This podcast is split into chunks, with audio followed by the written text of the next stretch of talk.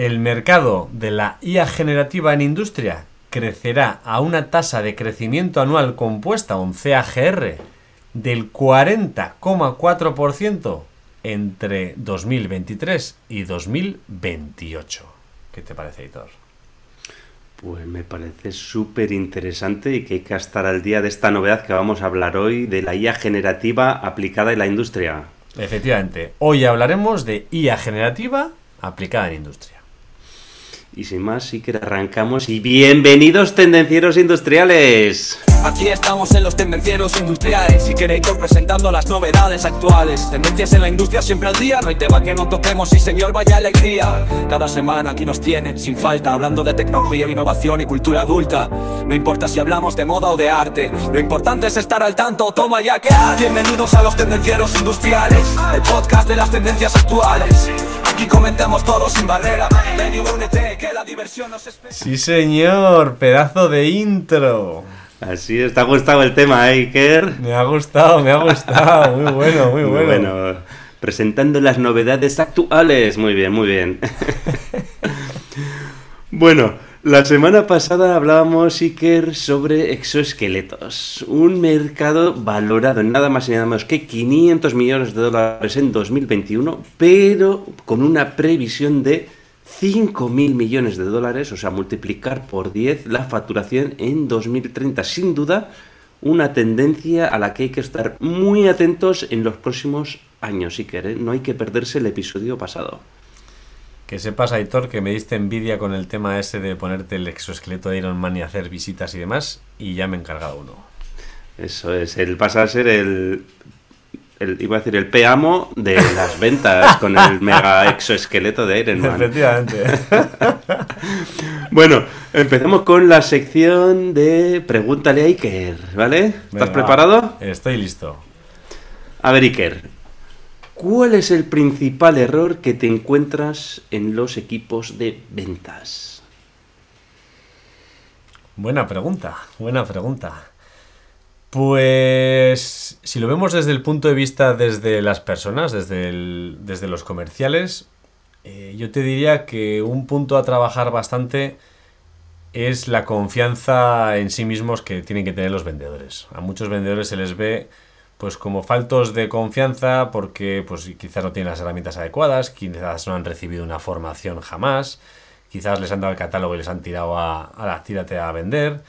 Entonces, eh, pues bueno, carecen de esa confianza necesaria y es clave, es clave tener confianza para equivocarte y para aprender de esos mismos errores. Entonces hay que tener confianza, atreverse y equivocarse. Y eso lo diría desde el punto de vista de las personas. Y desde el punto de vista de las empresas o de los equipos de ventas, ya propiamente dicho como estructura, jolín, pues yo te diría que uno de los principales errores es eh, no disponer de un CRM adecuado. Y es decir, ¿qué implica todo esto? Al final muchos tiran del Excel, muchos tiran de documentos eh, internos, del OneNote, de no sé qué, lo documento todo aquí. Pero si no utilizas una herramienta adecuada para hacer bien los seguimientos de todo tipo, de objetivos, de visitas, de acciones, de oportunidades, si no utilizas una herramienta adecuada, pierdes un potencial exagerado y pierdes muchas posibles ventas debido a, pues, a no hacer los seguimientos que tocan, a no visitar adecuadamente los clientes que tienes que visitar. Bueno, una serie de motivos eh, principales, todos heredados de no disponer de una, herramienta adecuada para hacer ese trabajo. Oye, Iker, yo a esto que a esto que dices del CRM, yo añadiría también la tercera el tercer error es que muchas veces tienes el CRM, pero no lo alimentas como es debido, no lo consultas como es debido, etcétera, etcétera, etcétera. O sea, lo tienes, pero no lo utilizas adecuadamente. Esa es otra, esa es otra, sí, efectivamente. Hay mucha gente que tiene el CRM ahí, pero o porque es muy complicado, o porque no, es que mi jefe nunca lo mira, o porque... o porque pasan directamente. porque y- pasan- es que es muy complicado. Es que salgo de la visita y no tengo móvil y no lo puedo meter. Bueno, ya sabes que somos expertos en excusas ahí. Así es. Los vendedores somos expertos vendedores de excusas. Bueno, si queréis tendencieros que podéis mejorar este tema, ya sabéis que Iker Vélez de Mendizábal os puede ayudar con ello, ¿eh? Le podéis contactar por LinkedIn o por Tendencieros Industriales. Me mandáis un mensajito y ahí estoy. Soy un facilón, soy muy facilón. Pero a mí me podéis encontrar ahí y a Hitor y a mí nos podéis encontrar a los dos en tendencierosindustriales.com. Pero también estamos en Instagram, también estamos en YouTube, tenemos un canal de LinkedIn y estamos, por supuesto, en todas las plataformas de podcasting, iBox, Spotify, Apple Podcasts, todas. Además, Iker, si quieres mejorar tu productividad, tu liderazgo y tu marca personal, tienes que suscribirte sí o sí a la newsletter de liderazgo profesional. ¿Y dónde lo encuentras eso? Fácil, en liderazgoprofesional.com, todo junto. Y además, Iker, hemos dado un paso más, ¿eh? porque además, si quieres mejorar tu marca personal de una manera un poquito más profesional, hemos creado un reto de 21 días para mejorar tu marca personal en LinkedIn. ¿eh? Los detalles en la descripción del episodio. Si no estás suscrito a esa web en liderazgoprofesional.com, pues entra y suscríbete. Es muy fácil. Únete gratis y sal cuando quieras. Y sin más, Aitor. Arrancamos, motores. Hoy y que nos vamos a sumergir en el mundo de la inteligencia artificial generativa. ¿eh? Le estamos poniendo ya un apellido a la inteligencia artificial. Y ¿Cómo afecta toda esta inteligencia artificial generativa al mundo de la industria? ¿vale? Concretamente vamos a ver siete aplicaciones más tarde, ventajas, desventajas, qué es la IA generativa. Bueno, bueno, un programa súper interesante. Para empezar, vamos a empezar por el principio. Eh, yo creo que los tendencieros que nos escuchan son tendencieros porque saben de estas cosas, pero por si acaso alguno se acaba de incorporar y no lo sabe, pues vamos a decir lo que es la IA generativa. Es una categoría de la inteligencia artificial que puede crear nuevo contenido, ¿vale? Utiliza algoritmos de inteligencia artificial para generar ese contenido nuevo y creativo. Uno de los principales métodos utilizados en la inteligencia artificial generativa es el aprendizaje profundo o también llamado machine learning. Este tipo de aprendizaje implica el uso de redes neuronales que se entrenan con una grandísima cantidad de datos que no os podéis ni imaginar, que a mí no me entran en la cabeza, y que pueden generar contenido de forma autónoma, sin necesidad de alguien que esté ahí creándolo ellos solo. Bueno, una de las principales ventajas que tiene la inteligencia artificial generativa es la capacidad que tiene para generar contenido muy rápidamente y en grandes cantidades, en grandes volúmenes. Esto nos puede ser muy útil en las situaciones en las que necesitemos generar pues, una gran cantidad de contenido. Y además de que nos genera ese contenido de forma autónoma, pues la inteligencia artificial generativa nos va a ahorrar tiempo y recursos necesarios para hacer todo eso de forma manual. Si tienes que seguir un tocho, pues al final, y sobre todo si lo tienes que ir a mano, no te quiero ni contar. Entonces, pues bueno, la IA generativa tiene, debido a esto, una amplia gama de aplicaciones en diversos campos. Y vamos a comentar pues, un listado de las más populares, de las aplicaciones más populares de la IA generativa. ¿Para qué sirve? A ver. ¿Para qué podemos usar la IA generativa? Si yo estoy pensando, digo, sí, chat GPT, pero ¿para qué usamos la IA generativa, por ejemplo? Pues bueno, pues la puedes usar para creación de contenido artístico. Entonces, ¿no me dio arte? Bueno, pues la IA generativa puede ayudarte a crear música, o arte, o poesía, o incluso guiones de películas. Además también lo puedes utilizar para traducir un texto de un idioma a otro. ¿Que no lo haces? Bueno, pero podrías sorprenderle a tu pareja, por ejemplo, con una poesía preciosa o con una canción romántica. Además, Iker, esto lo hace de una manera muy sencilla. ¿eh? Tú simplemente le tienes que decir, créame una poesía en la que Iker y Aitor, lo que sea, ¿no? Además de creación de ese tipo de contenido, la IA generativa también, además de texto y de música, puede generar audio, puede generar música, puede generar efectos de sonido, puede incluso generar voz, puede replicar voz. O sea, te puedes, puedes enseñarle con tu voz y él va a hablar como tú también. ¿eh? Esto, esto, esto, es la pera limonera. Esto te permite creación de contenido de audio original y personalizado. ¿Eh? O sea, incluso yo he visto aplicaciones de generación de audio que tú te grabas tu voz y hablas, por ejemplo, nosotros hablamos en castellano, en español, y directamente te puede traducir a otros idiomas. Y, es, y hablas con tu mismo tono de voz en inglés, en alemán, en francés, en chino, en lo que sea. Y luego hay que decir también aquí, en, en la, tema de generación de audio, que la canción que habéis oído de Tendencios, la nueva melodía que lo está arrasando, que lo está petando de Tendencios Industriales, ha sido creada gracias a la inteligencia artificial generativa. ¿eh? O sea, ahí estamos, ahí los tendencieros a tope.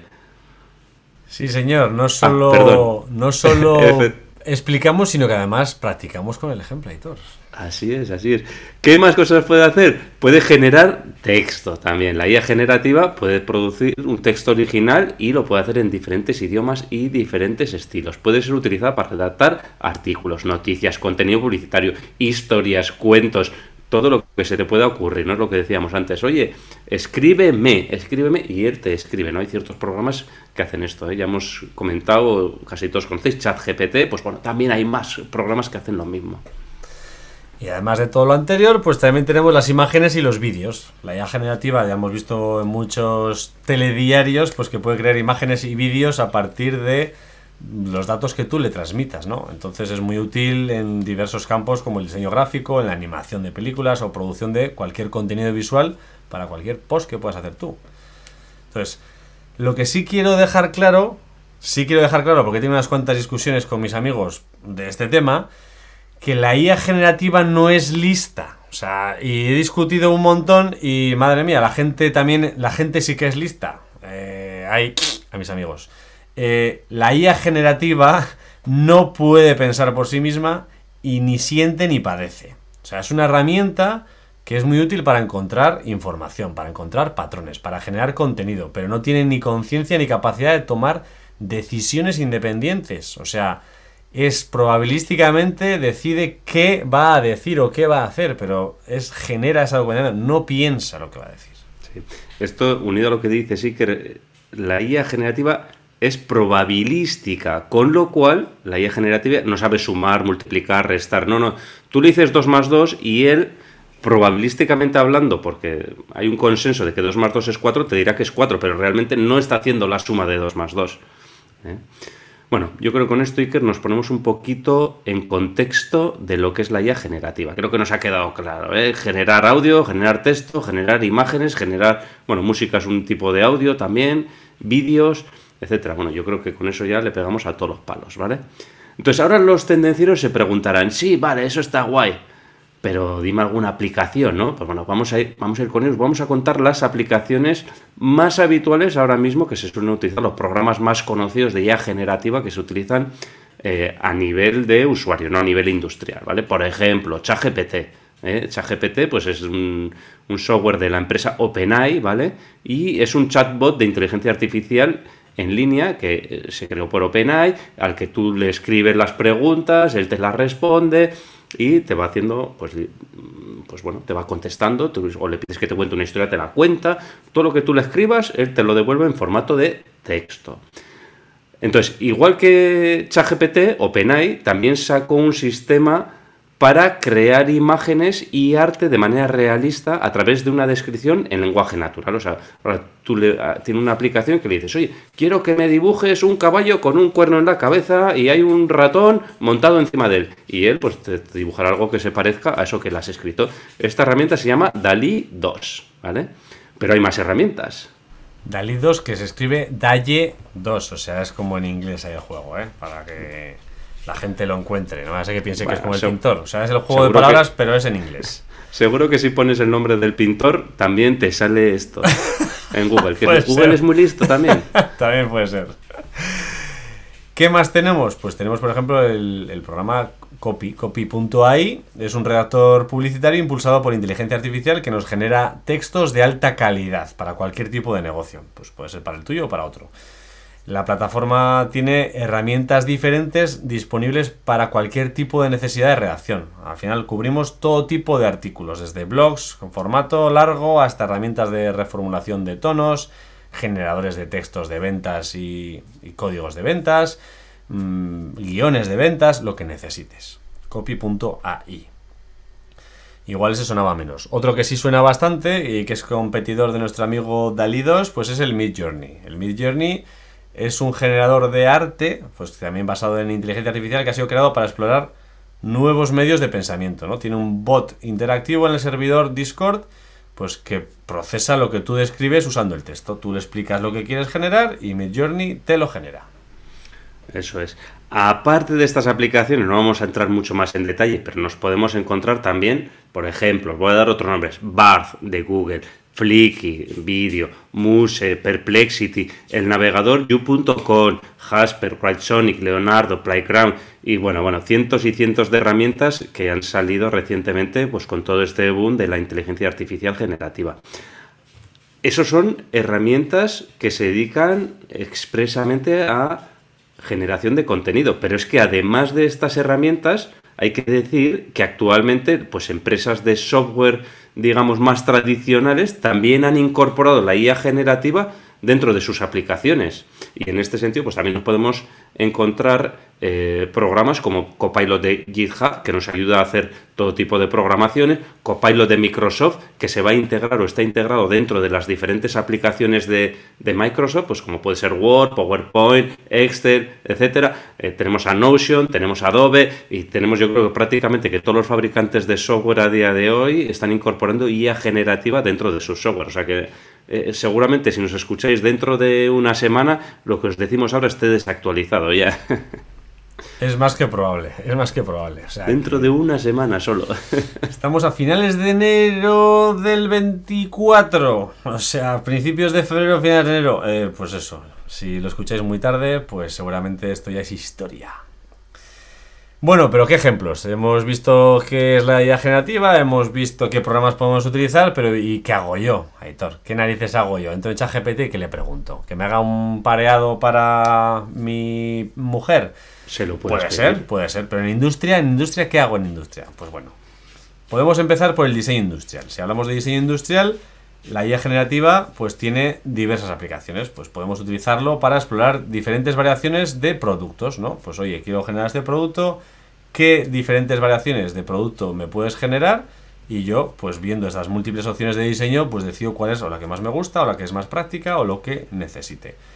Esto nos va a permitir a los que somos diseñadores pues evaluar y refinar diferentes enfoques en lugar de estar limitados solo al diseño inicial que habíamos pensado. Bueno, hoy analizamos, yo qué sé, en su momento yo me dedicaba a hacer cálculo de elementos finitos, pues igual me puede dar diferentes soluciones y hacer diferentes ensayos para ver realmente, oye, cuál es el que mejor responde a los esfuerzos necesarios. Sí, efectivamente, y esto es aplicable desde un diseño, por ejemplo, de un coche que quieres ver el exterior del coche, le dices que te puede hacer diferentes tipos de diseños, o incluso una pieza de un componente determinado, pues de un coche, por ejemplo, dices, oye, pues voy a diseñar el motor y, o una pieza del motor y esta, esta guía te puede ayudar a generar diferentes variaciones y desde a partir de ahí, pues oye, evaluar cuál es la mejor de todas ellas, ¿no? ¿Qué más cosas podemos hacer con la IA generativa en entornos industriales o en empresas? Pues bueno, creación de documentación. Hoy en día, pues bueno, una de las labores que se hacen en las industrias son los manuales de procedimientos. Pues en el caso de estos manuales, la IA nos puede ayudar en la generación de ese documento, de ese contenido detallado para operaciones industriales. ¿Y aquí qué podemos encontrar? Pues desde instrucciones de montaje, procedimientos de mantenimiento, eh, documentación de calidad de la empresa, documentación de cómo se hacen las operaciones. ¿Qué otro tipo de documentación? Documentación técnica. ¿eh? En industria también es muy habitual el tema de la documentación técnica. Entonces aquí la IA generativa nos puede ayudar, pues eso, pues para hacer una documentación técnica del software, del sistema, del hardware. Podemos hacer el manual de usuario de ese producto que vendemos. Podemos hacer el manual de usuario de esa máquina, la guía de instalación de ese producto, cómo se instala, cómo se mantiene. Entonces, bueno, desde el punto de vista de documentación, la capacidad que tiene la IA generativa de ayudar a las empresas es brutal. Un poco relacionado también con la documentación, pues es la generación de informes. Al final, hoy en día estamos realizando informes pues de revisión de una instalación, de mm, revisión de fugas, revisión de, bueno, cualquier tipo de generación después de una actuación.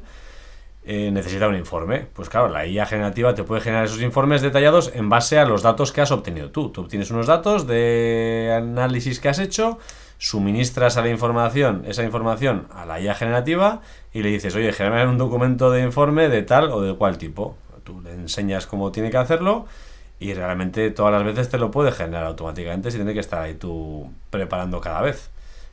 Puede incluir visualizaciones de datos, interpretaciones, recomendaciones basadas en patrones de, datos que has sacado pues, mediante la inteligencia artificial.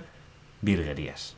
Sí, sí, todo. Además aquí cualquier cosa que se nos ocurra de informes nos lo puede, nos lo puede crear, ya sean informes financieros, ya sean informes de ventas, ya sean informes de operaciones, ya sean informes de ahorro de energía, ya sean informes de logística, de todo lo que queramos, todo lo que le alimentes los datos y luego tú le pides y él te genera todos los informes. ¿Dónde más nos puede ayudar la IA generativa? Pues en los procesos de fabricación nos puede ayudar a la optimización de los procesos. Eh, ¿Y cómo puede ser esto? Pues por ejemplo, por medio del gemelo digital. ¿eh? Antes de adentrarnos, pues bueno, el gemelo digital son modelos virtuales, ya hemos hablado de ello en otros podcasts, ¿eh? si entras en tendencieros industriales, buscas gemelos digitales, tenemos podcast de varios podcasts que hemos hecho de gemelos digitales, incluso uno de ellos vino Oscar Vázquez, que le hicimos una entrevista, que es un experto en gemelos digitales, pues bueno, los gemelos digitales son réplicas virtuales de procesos de fabricación, de piezas, etcétera, ¿no? Es una imagen digital, por ejemplo, de una fábrica o de un producto individual.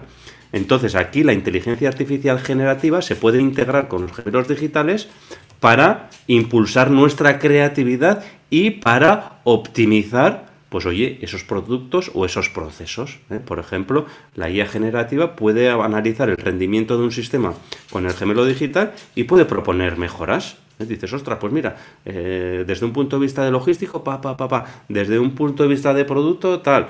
Además, la IA generativa puede optimizar diseños para mejorar el rendimiento y la eficiencia.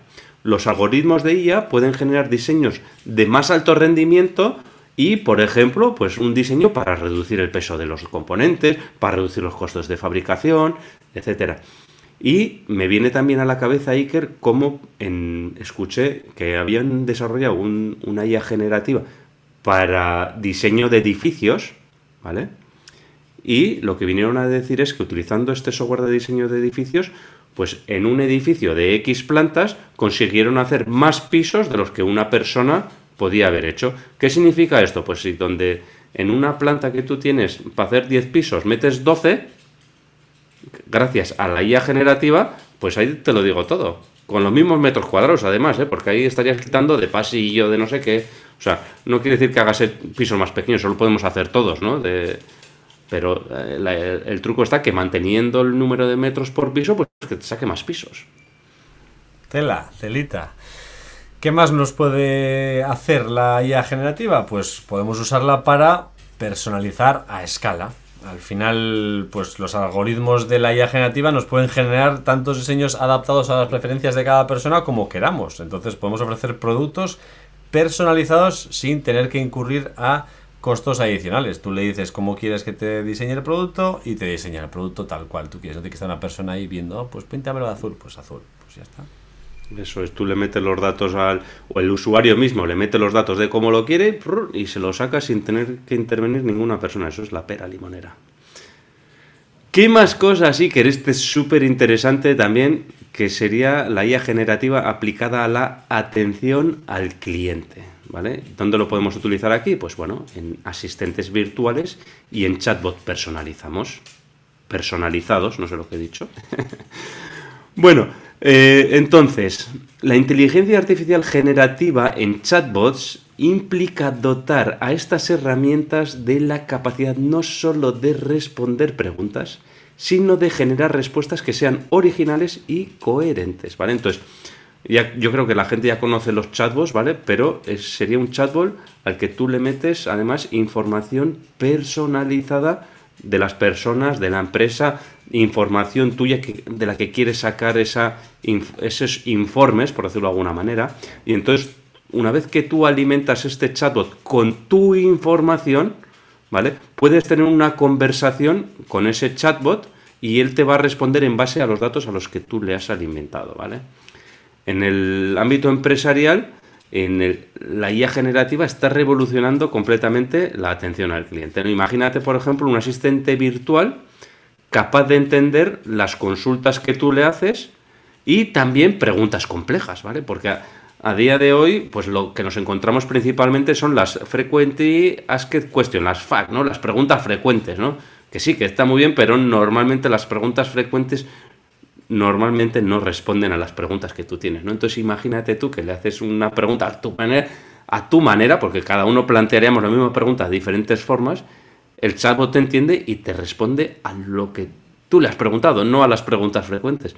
Pues eso mejoraría significativamente y va a mejorar la experiencia del cliente. Algún día tenemos que abrir ese melón, editor, porque eso de las frequently asked questions es, mm, no sé si son frequently o dónde son frequently, porque efectivamente pasa lo que tú dices, que vas a buscar la, tu, tu pregunta y no está jamás en la vida. Y encima el problema es que no sabes cómo preguntarle. ¿Cómo estará pensando el técnico que ha hecho la pregunta? No, tú preguntas, tú piensas como tú piensas, le preguntas al chatbot y te, te lo responde en tu lenguaje, porque eso, Además, los chatbots no solo te van a responder, sino que también pueden aprender. O sea, la inteligencia artificial generativa permite a que estos chatbots entiendan tus preferencias individuales y te ofrecen recomendaciones personalizadas a tu gusto. Si tú le explicas tu contexto, te responde personalizado a tu gusto. Y esto, claro, no solo nos va a agilizar el proceso de compra, sino que también pues, la experiencia del cliente ¿no? en todo el proceso de compra. Pues imagínate eh, un chatbot pues que es capaz de mantener conversaciones naturales, que entiende el contexto y te responde de manera coherente, ¿no? Pues sería la pera, pues existe, está, está, ya está. Entonces, la IA generativa nos consigue que las interacciones sean más fluidas y cercanas a una conversación humana. Efectivamente, hay que decir que estos chatbots o asistentes virtuales no solo van a responder a tus preguntas, sino que también te pueden generar informes, te pueden crear presentaciones, y pueden colaborar de una, de una manera más efectiva en tareas un poco más complejas, ¿no? Entonces tú le puedes decir, oye, pues dime qué es lo que pasó en los últimos tres meses en tal, pues te lo, te lo dirá. Y ahora si tuviéramos un asistente virtual, pues haría un sonido de primicia. ¿Y cuál es la primicia, editor, que tenemos entre manos? Pues que desde Tendencieros ya podemos deciros que estamos preparados para realizar chatbots personalizados a medida para empresa. Entonces, si alguna empresa está interesada en realizar un chatbot a medida, que nos contacte. Le incluso podemos preparar un pequeño ejemplo para que vea cómo va y si le gusta, pues le hacemos un proyecto a medida. Y además, para que veáis las capacidades que podemos hacer, pues vamos a preparar un chatbot para liderazgo profesional.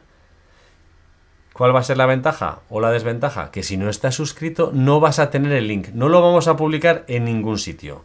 Mandaremos el link a los suscritos a la newsletter liderazgoprofesional.com. No sabemos cuándo estará listo, pero desde este mismo momento hasta que salga, en algún momento saldrá el link, con lo cual no os perdáis. Efectivamente. Para poder participar del chatbot de liderazgo profesional hay que estar suscrito a la newsletter, es imprescindible. Pero va a tener un gran valor ese chatbot, ¿eh? ya os lo decimos. ¿eh? Y por último, el último ejemplo que tenemos, en el caso de la IA generativa, sería para optimizar la logística en las empresas, ¿vale? Las empresas utilizan la IA generativa para optimizar las cadenas de suministro. La tecnología de IA puede analizar los datos de demanda, los costes del transporte, las ubicaciones de los almacenes, eh, incluso dentro del almacén donde están colocados los diferentes productos y puede eh, generar unas configuraciones de manera más eficiente, ¿no? Digo, ¿y cuál es la ruta óptima en este momento? ¿Cuál es la ruta más rápida, cuál es la ruta más económica. O sea, eh, claro, en un momento determinado puede ser que nos interese la más económica, pero en otro lo más rápido o en otro lo más eficiente. Entonces, la IA generativa nos va a ayudar en todo esto para reducir los costes y para mejorar la entrega de los productos de una manera más rápida y sostenible. Esto hay que decir, Iker, que son solo algunos ejemplos que eh, hemos pensado en relación a la IA generativa aplicada en la industria. Pero lo cierto es que la versatilidad que tiene la IA generativa permite adaptarse a un montón de necesidades en la industria, de las cuales muchas ni nos podemos ni imaginar a día de hoy. Pero igual le podemos preguntar a la IA generativa, ¿no? ¿Qué ideas me puedes dar aparte de estas que me han contado en tendencieros? Pues puedes usarla, puedes usarla. Así es, aunque bueno, con sus limitaciones también, ¿eh? ya lo hemos dicho antes. Exacto, exacto. Entonces, bueno, ya hemos visto un poco qué aplicaciones, vamos a ver si te parece, editor, qué ventajas ¿no? y qué desventajas puede haber en todo esto, porque si todo fueran ventajas, pues seguramente todo el mundo se tiraría, pero hay ventajas grandes y algunas desventajas. Como ventaja importantísima, hace poco hice un post de una tortuga que iba en un monopatín. Al final va a mejorar las posibilidades de todo el mundo. ¿Que no eres bueno escribiendo? Pues puede serlo. ¿Que no eres bueno dibujando? Pues puede serlo. Entonces, eh, nos va a aumentar la eficiencia radicalmente. En el área del diseño industrial, pues al final la colaboración entre diseñadores humanos y sistemas generativos va a acelerar drásticamente el proceso de diseño. Nos va a permitir analizar múltiples opciones de una tacada muy rápida, acortando los ciclos de desarrollo y mejorando la eficiencia general en la creación de nuevos productos, la creación de informes, la documentación técnica. Todo eso va a ser mucho más rápido. O sea, no vamos a tener que invertir tanto tiempo, con lo cual la eficiencia va a ir en aumento, efectivamente. En la logística y en los procesos productivos, como hemos comentado antes, también se va a aumentar, se va a ver aumentada la productividad y la eficiencia, ¿vale? En el momento que es lo que hemos dicho, ¿no? Que seamos capaces de simular, de optimizar las operaciones continuamente. Entonces esto va a permitir una respuesta mucho más ágil a los cambios de demanda que hemos comentado antes. Y entonces esto nos va a permitir ajustar la capacidad constantemente eh, de los procesos en tiempo real. ¿eh? Y esto pues minimizará el desperdicio, reducirá costos y también aumentará la eficiencia en las empresas. ¿En qué apartado más? Pues en el caso de atención al cliente vamos a mejorar la productividad también radicalmente. Los asistentes virtuales que estén mejorados con capacidades generativas van a aliviar, o sea, van a liberar a todos los profesionales de las tareas repetitivas y más administrativas, con lo cual vas a ser capaz de aportar más valor. Esto va a eso, permitir a cualquier trabajador que esté en este área centrarse en tareas más estratégicas y creativas, mejorando la productividad de todo el departamento. Y los chatbots, por su parte, pues podrán entender las necesidades individuales y va a permitir pues, crear esas interacciones personalizadas y satisfactorias que aportan pues, una información específica de la persona, del sector, de todo concretamente de lo que estemos hablando. Y es que, son muchas las ventajas, ¿eh? O muy grandes esas ventajas que nos ofrece la inteligencia artificial. Pero claro, ahora los tendencieros nos están escuchando y dicen, joder, si esto está muy bien, pero, ¿y qué hay de mí? ¿De mi libro? ¿Qué es de mi libro, no? Porque la inteligencia artificial sí va a transformar la industria, pero es que los desafíos que plantea son igual de grandes que las ventajas que tiene, ¿no? Y, las preocupaciones, ¿no?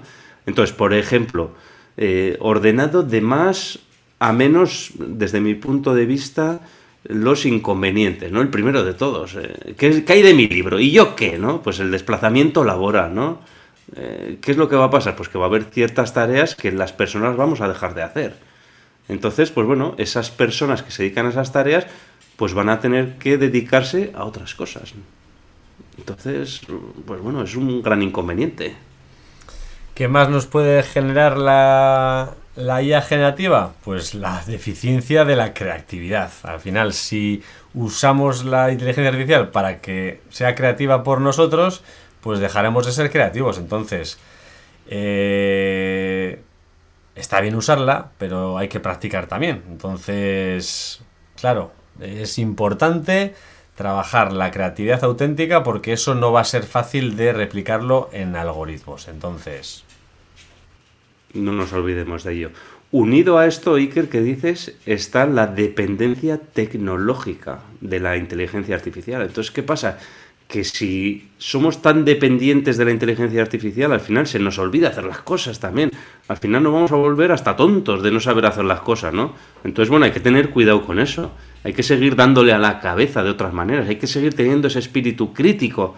¿eh? Y entonces, pues bueno, eh, no hay que tener tanta dependencia porque además en el momento en que falle, te vas a quedar que no vas a saber hacer nada. Tal cual. Y luego ya tenemos los inconvenientes de todo tipo de inteligencia artificial. Pues bueno, por ejemplo, la falta de transparencia y explicabilidad. Al final, los modelos de IA generativa son complejos de entender porque no sabemos de dónde sacan esos datos. Entonces, esa falta de transparencia pues, nos puede generar desconfianza y de la dificultad, pues, dónde está equivocándose esta IA.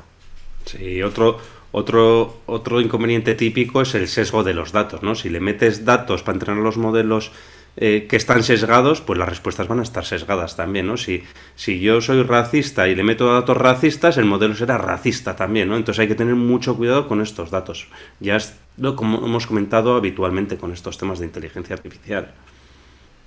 También tenemos los riesgos de la seguridad. Los eh, sistemas de IA generativa pues, pueden ser vulnerables a ataques y a manipulaciones. Y encima, pues si hay gente que se dedica a generar contenido falso o malicioso, los famosos deepfakes, pues al final nos puede distorsionar la información que estamos obteniendo y estamos transmitiendo.